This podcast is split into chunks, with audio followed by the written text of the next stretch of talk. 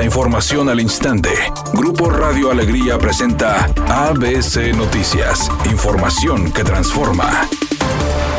Para este 2022, el blindaje de Nuevo León seguirá con un reforzamiento de la seguridad con la llegada de 1.200 elementos y la construcción de siete cuarteles de la Guardia Nacional. Así lo informó el gobernador Samuel García, destacando los acuerdos establecidos con el presidente Andrés Manuel López Obrador tras la reunión que sostuvieron el pasado martes, agregando que las edificaciones se realizarán en diferentes municipios para lograr mayor presencia de fuerzas federales. Han estado llegando ya militares, han estado llegando ya de Guardia Nacional.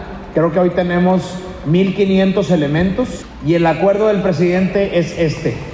Vienen otros siete cuarteles a Nuevo León, cuatro de inmediato. Cada cuartel de Guardia Nacional, dependiendo el tamaño, pueden ser de entre 200 y 400 elementos que se quedan ya a vivir de manera permanente en el cuartel. Obviamente estamos buscando el mejor terreno para el cuartel de Monterrey, lo queremos poner en la zona norte y vienen cuarteles para Santa Catarina, Escobedo, Villa Juárez, Bravo, Aldama y si encontramos un terreno en San Pedro, que ahí estamos batallando mucho, a ver si hay empresarios que levanten la mano para blindar su municipio. Si encontramos terreno en San Pedro, siete cuarteles de Guardia Nacional, más la corporación militar que el domingo inauguramos en Cerralbo, que es una corporación militar altamente cargada con equipo estratégico la Secretaría de Seguridad y Protección Ciudadana de Monterrey anunció la implementación de un operativo vial y de vigilancia los días viernes 1 y sábado 2 de abril, que iniciará a las 12 del mediodía ambos días por un evento musical que se realizará en las instalaciones del Parque Fundidora para agilizar el tránsito vehicular y dar seguridad a los asistentes, por lo que se destinarán elementos de policía, tránsito, protección civil y guardias privados. A través de un comunicado indicó que el plan es cerrar los carriles del lado sur de la Avenida Madero al oriente, frente al Parque Fundidora, que serán usados para ingresar, así como el acceso de la Avenida Fundidora hacia Madero,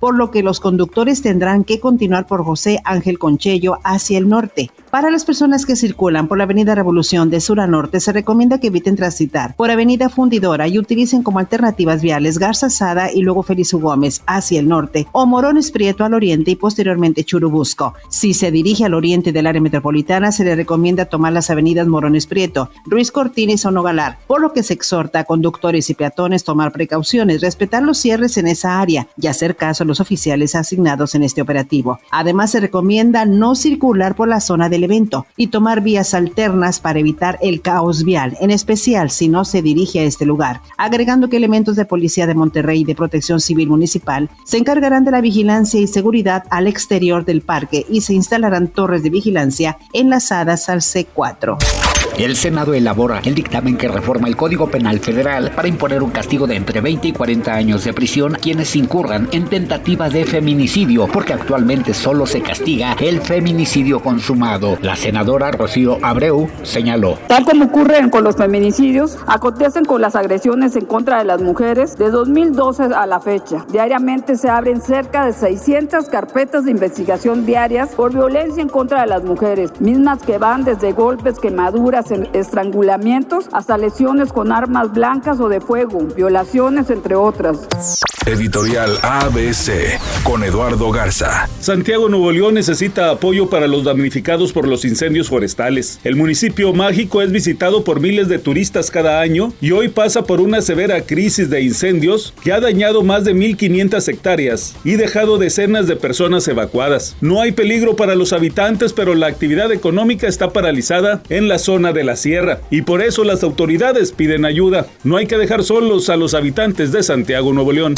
ABC Deportes informa, regresaron algunos seleccionados a integrarse a los equipos locales, caso de Estefan Medina, que tristemente no pudo lograr la calificación con la selección de Colombia, quedaron fuera, ni siquiera van al repechaje. Estefan Medina dice que buscará ser campeón con el equipo de los Rayados para resarcir ese dolor de no poder ir al Mundial con su selección. Es oficial, el actor Bruce Willis dejará la actuación. Así lo informó su familia a través de un comunicado que compartieron en las redes sociales y a través de medios internacionales. Resulta que desafortunadamente Bruce Willis tiene un padecimiento que recién le fue diagnosticado. Se trata de una enfermedad que afecta su cerebro, lo cual podría incluso hacer que no pueda hablar correctamente ni realizar algunas funciones básicas. Es una tarde con cielo parcialmente nublado. Se espera una temperatura mínima que oscilará en los 24 grados. Para mañana viernes se pronostica un día con escasa nubosidad. Una temperatura máxima de 28 grados, una mínima de 14. La actual en el centro de Monterrey, 30 grados. ABC Noticias. Información que transforma.